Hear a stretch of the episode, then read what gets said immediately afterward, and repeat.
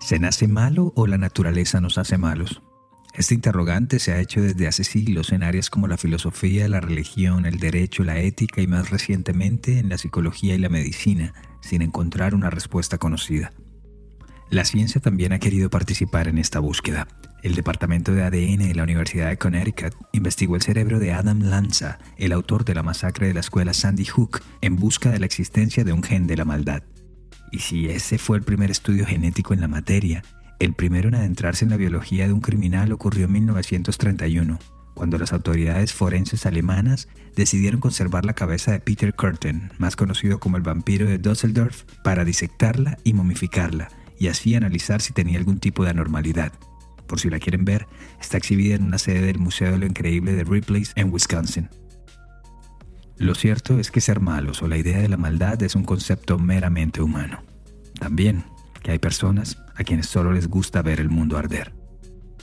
Yo soy Luis Badel y en este episodio de Crímenes Bizarros hablaremos de Pazuzu Algarat, el chico de pueblo que se declaró satánico, se convirtió en asesino y líder de una secta y terminó muerto en prisión. El tema de este episodio nos lo sugirió Santiago Beltrán, más conocido como Santibel, quien además de ser amigo de la casa es un talentoso músico que justamente compuso el tema de presentación de nuestro podcast. Si quieren proponer un tema o saludar, ya lo saben. Arroba Crímenes Bizarros en Instagram y en Facebook. A todos los que nos han escrito hasta hoy, muchas gracias. Siempre será bueno saber de ustedes. Y al final del episodio, vayan y escuchen la música de Santibel en Spotify. Gracias. La historia de Pazuzu y la Algarat tuvo todos los elementos de una sangrienta película de terror. Pero como veremos, en realidad fue la terrible historia de John Alexander Lawson, un niño con problemas psicológicos sin atender y con carencias afectivas, que creció en una sociedad sin muchas oportunidades, pero con vicios, muchos vicios.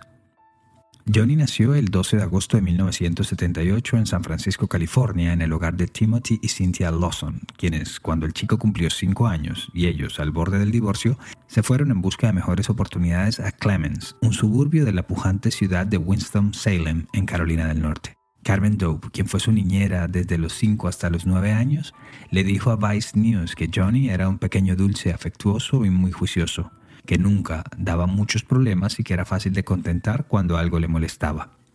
De chico era delgado, de ojos claros, entre azules y grises y con un cabello rubio, un poco desordenado que siempre se le movía con el viento. A medida que fue creciendo, descubrió las películas de terror del tipo de Viernes 13 o Pesadilla en la calle Elm y empezó a sentir cierta fascinación por ellas. Cuando las veía decía que quería ser un vampiro y siempre que llegaba de la escuela se ponía una capa negra con la que andaba por toda la casa. Pero para todos esa actitud no era más que un juego, una fantasía del pequeño. La vida real para Johnny empezó en 1990 cuando sus padres finalmente se divorciaron. Entonces, Timothy, su padre, decide regresarse a California y él se queda con su madre, con Cynthia, en la que hasta entonces era la casa familiar, ubicada en el 2749 de la calle Nob Hill Drive. Era una construcción generosa de una sola planta de tres habitaciones, amplio sótano y un largo patio con piscina encerrado por una valla de madera. A la rebeldía propia de los años preadolescentes se le sumó el factor soledad y la decepción que le dejaba su situación familiar. En el colegio las cosas tampoco iban bien. Dejó de jugar en el equipo de béisbol de la escuela, los Royals, y en el de fútbol americano, y se convirtió en un chico rebelde, difícil, que se empezó a aislar poco a poco de sus demás compañeros. También empezó un camino de espiral descendente en lo que su apariencia se refería, al punto que con la crueldad propia de la edad, algunos de sus compañeros de clase lo llamaban Third Boy, algo así como el niño caca, por cuenta del mal olor que despedía su cuerpo. Su única calma la encontró en el alcohol y en las drogas, los cuales conoció por primera vez cuando tenía 13 años. Su cabeza ya estaba en otro lado, y luego de perder tres veces su año noveno en la secundaria de West Forsyth High School, John decidió no volver al colegio. El detonante final pudo haber llegado en 1998 cuando Cynthia, su madre, se casó con John Larry James, un tipo trabajador que la quería y que le trató de imponer, sin éxito, algo de autoridad al joven pero las interacciones con su padrastro terminaban siempre en ataques de ira y violencia verbal, arrojando al piso todo lo que encontraba a su paso o azotando las puertas antes de encerrarse en su habitación. La situación llegó a tal punto que la mujer le pidió a su nuevo marido que por favor se fuera de casa y que ella trataría de buscar ayuda profesional para su hijo. Es entonces cuando tras varios exámenes psiquiátricos y psicológicos, a John le diagnosticaron esquizofrenia y agorafobia, un trastorno mental que se caracteriza por el miedo a ciertos espacios o situaciones que quienes las sufren no consideran como seguros, generando entonces ansiedad, ataques de pánico y hasta desmayos. Pero su salario de empleada en un comercio no le alcanzaba para pagar el tratamiento a su hijo y el joven, que no trabajaba y nunca lo hizo, se entregó de nuevo a las drogas, al alcohol y al abandono. ¿Recuerdan su pasión por las películas de terror? Pues en el año 2000 pasó de las pantallas a consumir literatura oscura de autores como Anton LaVey, el fundador de la Iglesia de Satán, o de Aleister Crowley, un maestro ocultista inglés, autodenominado profeta de la religión Telema, así como biografías del criminal Charles Manson. En el año 2002 y por motivos supuestamente religiosos, se cambió ilegalmente de nombre y pasó a llamarse Pazuzu Ila Algarat. Pazuzu, tal y como se llamaba el demonio que se apoderó de la pequeña Regan en la película El Exorcista de 1973, que a su vez era el nombre de un demonio de la cultura asiria y sumeria. Su segundo nombre, Ilah, es una palabra árabe que significa Dios, cualquier Dios, pero no debe confundirse con Alá, ya que Alá es el nombre árabe que Dios ha preferido para ser llamado. Y Algarat, mm, bueno, no hay certeza de dónde lo sacó o de dónde lo escuchó. Así lo trató de explicar él mismo en una entrevista con la policía.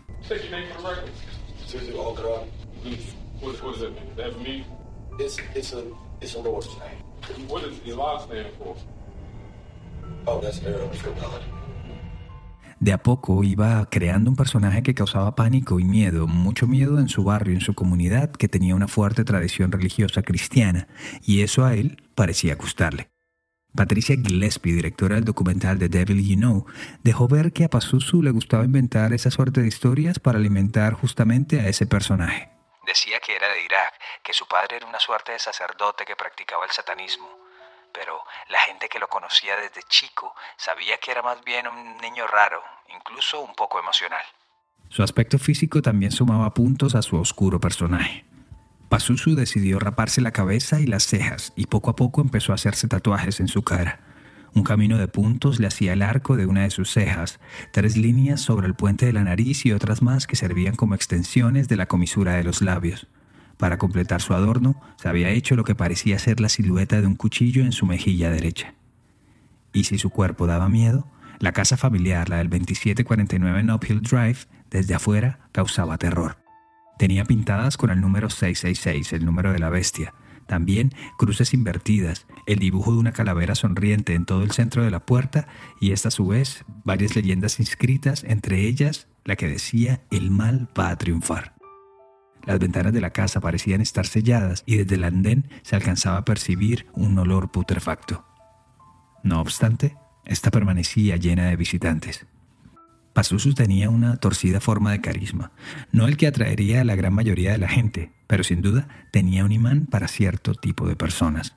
Uno de sus amigos, Crazy Dave Adams, le dijo a Vice que la gente visitaba esa casa porque se sabía que era tierra de nadie. Uh, chilled around and whatnot, you know, maybe did a little bit of heroin every now and again. You know, just a shit ton of drinking and cut ourselves in each other. Estábamos relajados, tranquilos, tal vez haciendo un poco de heroína aquí o allá, emborrachándonos brutalmente, haciéndonos cortes el uno al otro, tal vez bebiendo la sangre de algún pájaro.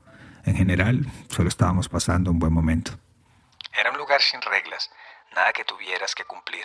Podías orinar en su alfombra, destrozar un televisor, romperle una botella de cerveza a alguien en la cabeza, enterrar un cuchillo en la pared.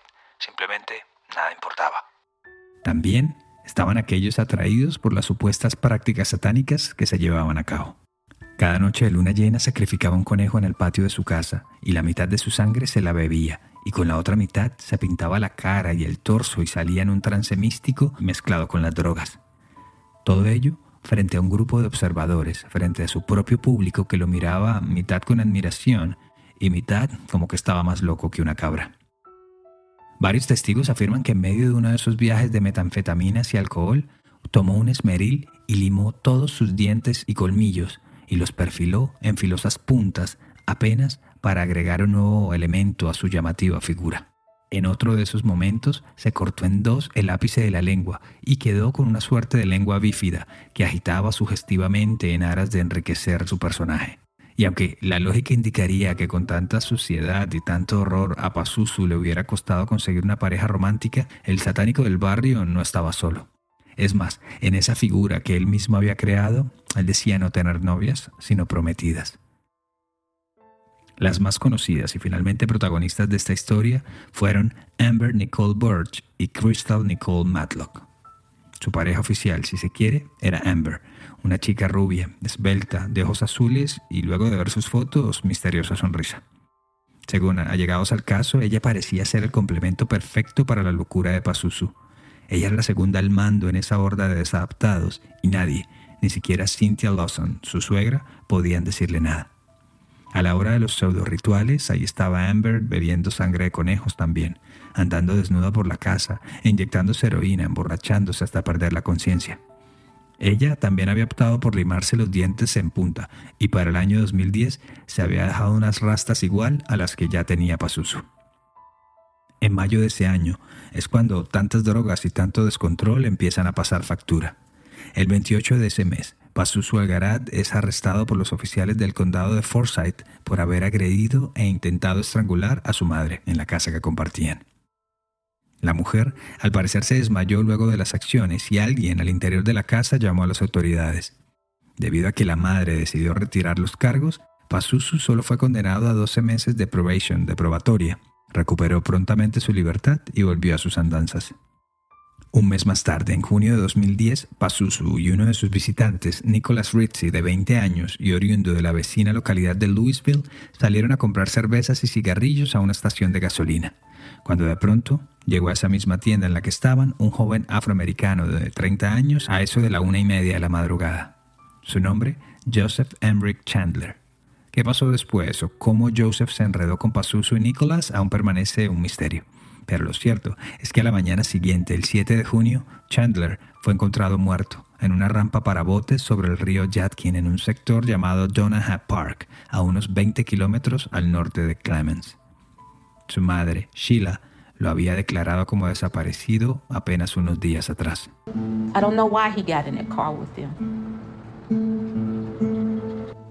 The devil worshippers sat on the lake while Nicholas no sé cómo se fue con ellos en el carro. Si fue un accidente, ¿por qué no llamaron a la policía? Cuando llegaron al río, el adorador del demonio preparó todo un set, y antes de que mi hijo pudiera encender un cigarrillo, le dispararon. Yo lo digo, ellos lo mataron, ellos lo hicieron. Según la cadena local de NBC, la policía tuvo a siete sospechosos del crimen en la mira, pero finalmente se decantó por Nicholas y por Pazuzu. En octubre de ese año, Nicholas Ritchie se declaró culpable del delito de homicidio involuntario y fue condenado apenas a 13 meses de prisión. En cambio, Pazuzu, increíblemente apenas fue acusado de haber sido un accessory to murder, algo así como un cómplice, pero un cómplice que no necesariamente estaba presente cuando ocurrió el asesinato. Le hicieron varios peritajes psiquiátricos para ver si era capaz de sostener un juicio y fue cuando resurgieron sus diagnósticos de esquizofrenia y agorafobia y en un twist inconcebible de la justicia, y pese a que estaba en periodo de probatoria por la agresión que le había hecho a su madre, no fue detenido ni condenado a nada.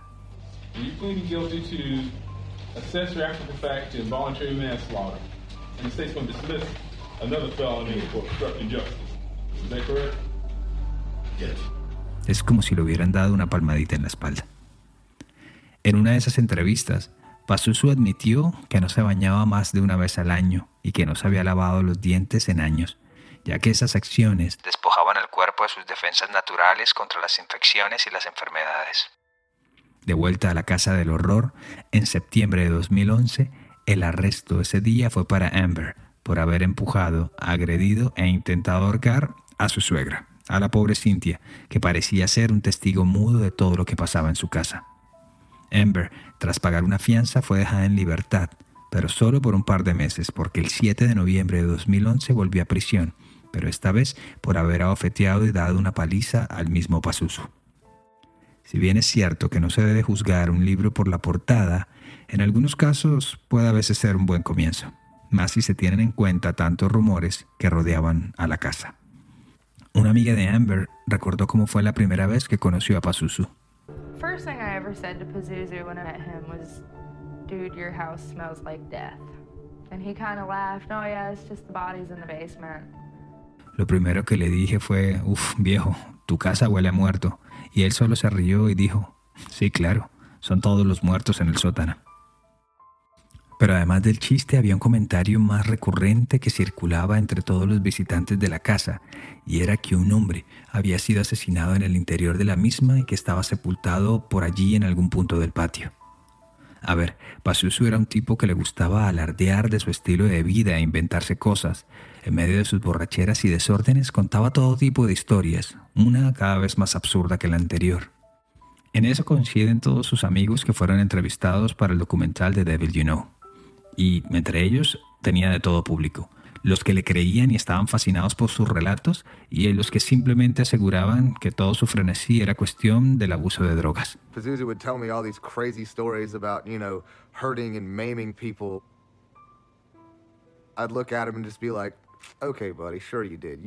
Su amigo Crazy Dave Adams le dijo en una de esas historias, claro que sí, claro que sí, seguro, man, seguro. Pazuzu decía que podía controlar el clima, que en el sótano tenía un hombre amarrado, que en una ofrenda de luna llena contrató dos prostitutas, las asesinó y después se comió pedazos de su carne cruda. ¿Que lo veían posible? Sí, claro, pero que lo hayan visto con sus propios ojos, no. Ninguno de sus amigos reconoció haber sido testigo de alguno de esos hechos. En el año 2009 se presentaron varias denuncias ante la policía que, aunque graves, no fueron consideradas 100% creíbles. Todas ellas, sin proponérselo, estaban hablando del mismo hombre, Joshua Wetzler. La primera de ellas fue Tarina Billings, el 3 de agosto de 2009, quien le contó a las autoridades de una conversación que había tenido con su padre Alan. Según la joven, este le había dicho que estando en la casa de Pazuzu, bajaron al sótano y fue cuando vio un cuerpo sin vida debajo de una lona, y que para disimular el mal olor habían usado gran cantidad de arena para gatos y botellas de lejía de cloro. Según el reporte, Pazuzu le habría dicho a Allen que le había disparado unas 10 veces por ser un soplón y que luego lo había desmembrado. Y, acto seguido, le habría pedido ayuda para enterrar varias de esas partes en el patio trasero de la casa. La joven le dijo a Vice News que la noche en que su padre le contó lo sucedido, había llegado sucio, borracho y aterrorizado. También que le acercó sus manos sucias al rostro y le dijo que las oliera para que supiera a qué olía la muerte. La oficina del sheriff del condado Forsyth diría tiempo después que sus detectives desestimaron un poco esta denuncia, pues Terrina no había sido testigo de los hechos, sino que estaba diciendo algo que le habían dicho, y porque su padre también tenía antecedentes de consumo de alcohol y drogas de prescripción. Además, porque el día que ocurrieron los hechos, este se había tomado por lo menos 12 cervezas en la casa del horror. De igual forma, el diario Wisdom Salem Journal, que hizo un seguimiento profundo y detallado de este caso, aseguró que la policía local recibió una llamada a la línea Crime Stoppers a inicios de septiembre en la que denunciaban que Pazuzu Algarat había asesinado en su casa a un tipo grande, alto y que llevaba un mes desaparecido. El sargento Brad Stanley, subcomandante de la oficina del sheriff, dijo que cuando recibieron la llamada, uno, no había ningún reporte de personas desaparecidas en la zona, y dos, que su oficina sí contactó a Pazuzu Algarat, pero que al hacer un registro en su casa no se encontró ninguna evidencia de crimen. De inmediato, la corte ordenó sellar los documentos relacionados con el caso. En febrero de 2010, Stacy Carter, la esposa de Joshua Wetzler y madre de Jared, entonces de 5 años e hijo de los dos, lo reportó como desaparecido. Y al momento de hacerlo, también les informó de que alguien le había dicho a ella de un hombre asesinado en la casa de Algarat. Pero de nuevo, no pasó nada. Además, con los archivos del caso sellados, era casi que imposible conocer las decisiones oficiales en torno a la investigación o al allanamiento que hicieron las autoridades a la casa de Nob Hill Drive. El periodista Chad Nance del diario digital Camel City Dispatch, quien durante años estuvo informando sobre el caso, nos explica por qué los documentos fueron sellados. Su mayor sospecha fue que las autoridades estaban ocultando algo, principalmente su mal proceder en la investigación. Pero, por más que agitó los escritorios y los micrófonos, el caso parecía quedarse estancado. ¿Recuerdan que en septiembre de 2011 Cynthia Lawson, la madre de Pazuzu, había hecho que arrestaran a Amber Butch por asaltarla? Pues resulta que un mes después, en noviembre, la misma Cynthia fue a las oficinas del sheriff y le dijo a los detectives del caso que Amber había asesinado a alguien. Les dijo que semanas atrás ella y Pazuzu habían invitado a una fiesta en su casa a un hombre llamado Tommy, a quien habían encontrado en la calle. Según su informe, ella se estaba listando para ir a trabajar esa mañana cuando de pronto escuchó un disparo de escopeta. Se asomó a la sala de la casa y vio a Amber con un rifle sobre el cuerpo sin vida de Tommy. La mujer regresó al cuarto como si no hubiera visto nada y un rato después, cuando ya se iba a trabajar, vio como su hijo Pazuzu, con la ayuda de Amber y de otra mujer, se alistaban para enterrar a Tommy en el patio. Este dato de que Cynthia supo lo que había pasado en su casa y no había hecho nada simplemente no le cabía en la cabeza a Stacy Carter, la mujer de Joshua. Very disturbing. Very disturbing that his mother, Pazuzu's mother, saw it happen and proceeded to get ready for work. And it blows my mind, you know, where, where's her accountability? Es perturbador, muy perturbador que la mamá supiera todo lo que había pasado y después se hubiera ido a trabajar tranquilamente. No lo puedo creer. ¿Dónde está su responsabilidad? Así las cosas, ya estaríamos hablando de dos posibles cuerpos enterrados en la casa. Entonces empezó un juego de ires y venires, acusaciones y retractaciones que a la final terminaron en que Cynthia no permitió que la policía volviera a inspeccionar su casa. Es más, los detectives les preguntaron a Amber, a Dixie, la otra mujer, y a Pazuzu lo que su madre había dicho en la estación, y todos lo negaron y fueron rápidos en deducir que tal vez Cynthia se había inventado todo eso para librarse de una vez por todas de Amber, de su nuera. Así que, de nuevo, el caso parecía estancarse. Pero tanto va el cántaro a la fuente que a la final se rompe. Y acá es cuando aparece en escena Matt Flowers, un ex veterano de la Fuerza Aérea, entonces de 31 años, y quien era uno de los amigos más cercanos de Pazuzu. Pese a ser de la misma banda, de drogarse, de emborracharse y pasar días y días metido en esa casa, Flowers parecía tener cierto sentido común que le indicaba que su amigo, su hermano de otra madre como lo llamaba, era un peligro para la sociedad. De nuevo, él dice nunca haber visto ni un solo cuerpo, pero sabía de todos los rumores, de la gente que nunca más volvió a ver por la casa y sobre todo de cómo era realmente su amigo. Y digamos que todas las piezas le empezaron a encajar cuando una vez Pazuzu le estuvo insistiendo en que mataran a otro hombre que llevaba varios días de juerga con ellos en la casa del horror.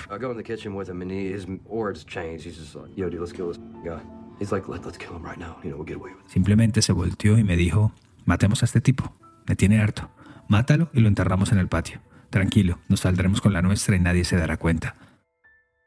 Ese fue el punto de inflexión. Al poco tiempo, Flowers fue a la oficina del sheriff y les contó todo lo que él sabía sobre su amigo, sobre Amber, sobre la madre, las drogas y en general todo lo que pasaba de puertas para adentro. Por fin, en septiembre de 2014 se emitió una orden judicial para realizarle otro registro a la propiedad y se dio paso a una auténtica caja de Pandora.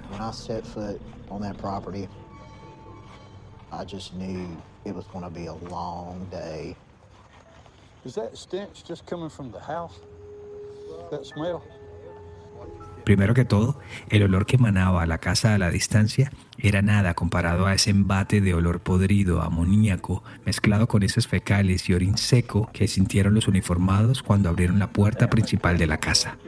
Tan pronto puse un pie adentro, supe que iba a ser una larga jornada. ¿Sientes ese olor? Así lo relató el sargento Sean Reed del condado de Forsyth. Había montones de basura por doquier, botellas vacías, excrementos de humanos y animales en todos los rincones de la casa. Las paredes tenían pintadas el número 666, letras que parecían ser árabes, al igual que pentagramas, cruces invertidas, toda esa simbología satánica que nos han enseñado.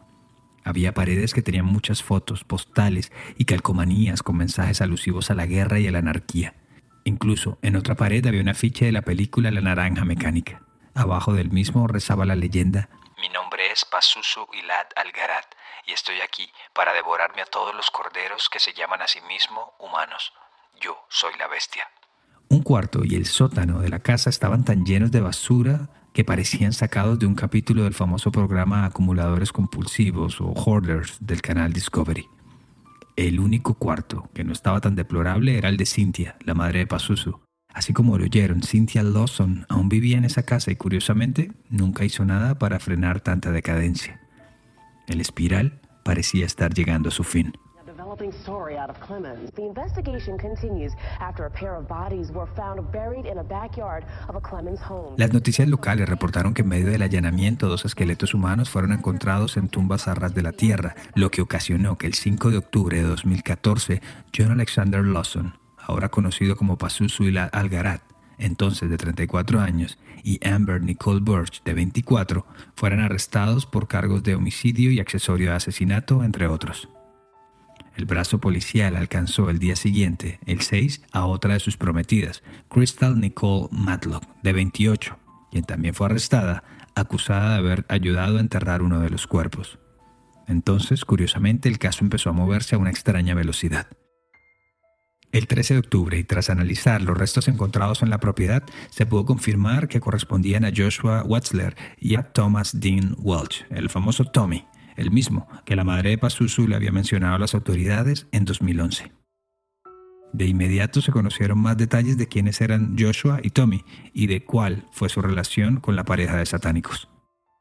Joshua era amante de los caballos y experto fabricante de herraduras, que cayó en desgracia luego de ser arrestado por vender hongos alucinógenos y marihuana, mientras intentaba abrir una granja equina en sociedad con su pareja de entonces, Stacy, la madre de su pequeño hijo Jared. Esta situación hizo que Josh perdiera a sus clientes, la pareja perdiera la propiedad que había comprado y al final su relación de pareja. Aún hoy Stacy llora por la suerte que corrió el padre de su hijo, y fue ella quien no dejó que el caso quedara en el olvido, desde que le llegaron los rumores de lo que había pasado en 2009. Tommy, por su parte, era un trabajador de medio tiempo, soltero, que salió una noche en dirección a casa de su hermano ahí mismo en Clemens, cuando se encontró en una tienda de una estación de gasolina con Pazuzu y Amber, quienes, con su extraño magnetismo, lo convencieron para que se fuera de fiesta con ellos a la casa en Uphill Drive. La investigación permitió que se supiera con certeza cómo habían muerto los dos hombres. Joshua recibió cinco disparos en el torso y tres más en la cabeza, hechos por Pazuzu en julio de 2009. Mientras que Tommy falleció producto de un par de impactos de proyectil calibre 22 disparados por Amber en su nuca. Si hubo otra noticia que celebraron los vecinos de Clemens es que la oficina de vivienda del condado ordenó que la casa no era segura para ser habitada y que tenía que ser demolida. Y cuando digo que celebraron no estoy exagerando. El 7 de abril de 2015 la casa fue embargada por falta de pago de la hipoteca y llevada a subasta pública. Su comprador cumplió la ordenanza del condado y el 24 de abril a las 8.45 de la mañana la Casa del Horror, refugio de desadaptados, el templo de Pazuzu, por fin fue demolida. Varios noticieros que cubrieron el momento entrevistaron a algunos vecinos que estaban apostados en la acera del frente, sentados en reposeras, tomando cerveza y haciendo perros calientes. Todo muy tarantinesco.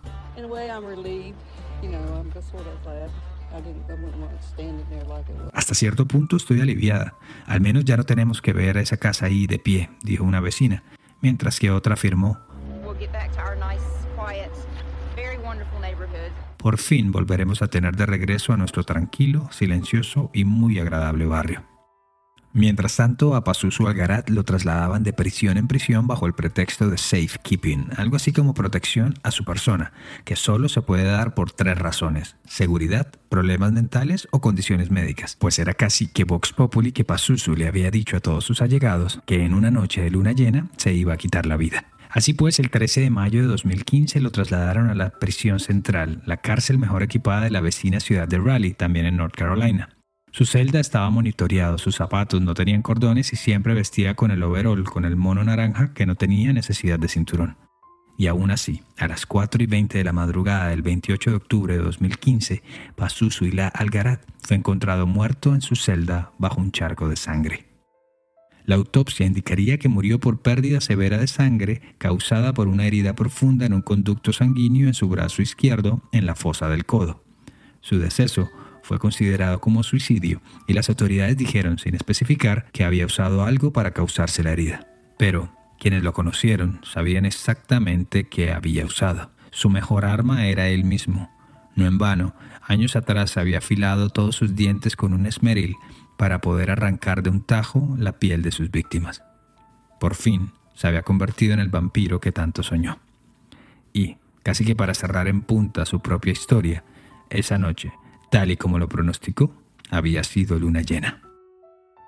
De Amber Birch podemos decir que en marzo de 2017 se declaró culpable de los cargos de homicidio en segundo grado, robo a mano armada y cómplice accesorio de homicidio. Por ello, por declararse culpable, se salvó de la pena de muerte y fue sentenciada a entre 30 y 39 años de cárcel por el asesinato de Tommy Dean Welch, así como por ayudar a despojar el cuerpo de Joshua Watzler. De salir libre, lo hará después del 20 de mayo del año 2045. Crystal Matlock, por su parte, fue condenada en junio de 2017 a entre 3 y 5 años de cárcel por el delito de cómplice accesorio de homicidio, por ayudar a enterrar a Tommy Dean Welch. Finalmente, fue liberada el 10 de mayo de 2018, pues se le contabilizó el tiempo servido desde el arresto hasta el momento de la condena. Allen Billings, el padre de Terina, quien también ayudó a enterrar a Joshua, falleció en 2012 y pues su nombre hoy solo hace parte del historial del caso. Si se preguntan qué pasó con Cynthia, pues ella supo manejar el bajo perfil muy bien y pese a todo lo que vio y fue testigo en su casa, así como las veces que ocultó información para proteger a su hijo, siempre se libró de cualquier responsabilidad judicial. Cuando encontraron los cuerpos se mudó de casa, de barrio y nunca más apareció por Clemens. Solo se supo de ella otra vez cuando fue a retirar el cuerpo de su hijo en la oficina forense del condado de Wake. No obstante, al final del documental que hemos citado, The Devil You Know, la anciana accedió a reunirse con la exmujer de una de sus víctimas, con Stacy, y charlaron durante toda una tarde. Hablaron del pequeño Johnny, de lo angelical que era, de sus sueños, así como también de la vida de Jared, el hijo de Joshua y Stacy, el mismo al que Pazuzu había dejado huérfano. Pero si hay una constante en todo ese segmento es que Cynthia vive en un estado de negación de todo el daño que causó su hijo. Ella conserva todas las cartas que éste le envió desde prisión y se sonríe divertida mientras lee que su hijo odia a la especie humana, que son un asco y que no entiende cómo pueden existir así, como diciendo, ay, qué ocurrencias las de Pazucito. Pero bueno, hasta cierto punto es entendible, ¿no? Para una madre no hay nadie mejor que su hijo. Ella simplemente lo resume diciendo que prefiere bloquear las cosas malas para solo quedarse con los buenos recuerdos. Recuerdos que tiene esparcidos por toda la sala de su casa con cuadros, fotografías, pinturas y hasta las cenizas del que era su único hijo.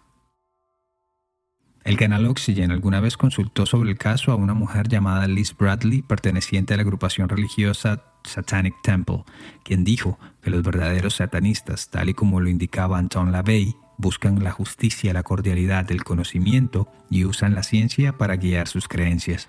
Nosotros no somos teístas, ni siquiera creemos en Satán. Satán es solo una metáfora. Nuestro tercer pilar es que nuestro cuerpo es inviolable y solo está sujeto a nuestra propia voluntad. Por eso nunca violaríamos la autonomía de las demás personas. Así las cosas de satanista el pobre Pazuzu no tenía nada. Sufría, eso sí, una severa condición mental que sumado a las drogas, al alcohol y al delirio, lo llevaron a construir ese personaje violento y temerario y a hacer tanto daño. Tal vez fue lo mejor que pudo hacer para que nunca nadie más volviera a burlarse de él, así como le tocó aguantarlo en sus épocas de niño caca. Tal vez, si no inspiraba respeto, al menos iba a inspirar terror. I want people, other people to know that yes, John had some mental problems, but he wasn't a bad guy. Yo quiero que la gente sepa que sí, John tenía problemas mentales, pero él no era un mal muchacho. Él fue diagnosticado con agorafobia, esquizofrenia y yo traté de darle ayuda psiquiátrica, pero pues eso requiere mucho dinero y dinero nunca tuvimos. ¿Y la ayuda del Estado? En ese tenor opinó el periodista Chad Nance, a quien ya mencionamos anteriormente.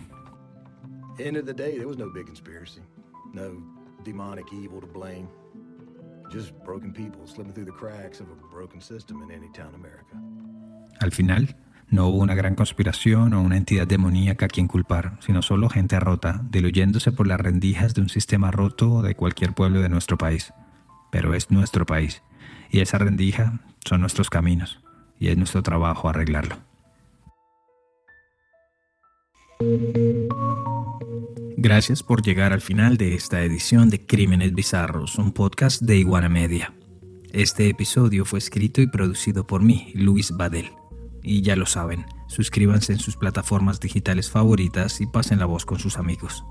Cualquier mensaje o sugerencia de temas lo pueden hacer en arroba crímenes bizarros en Instagram o Facebook.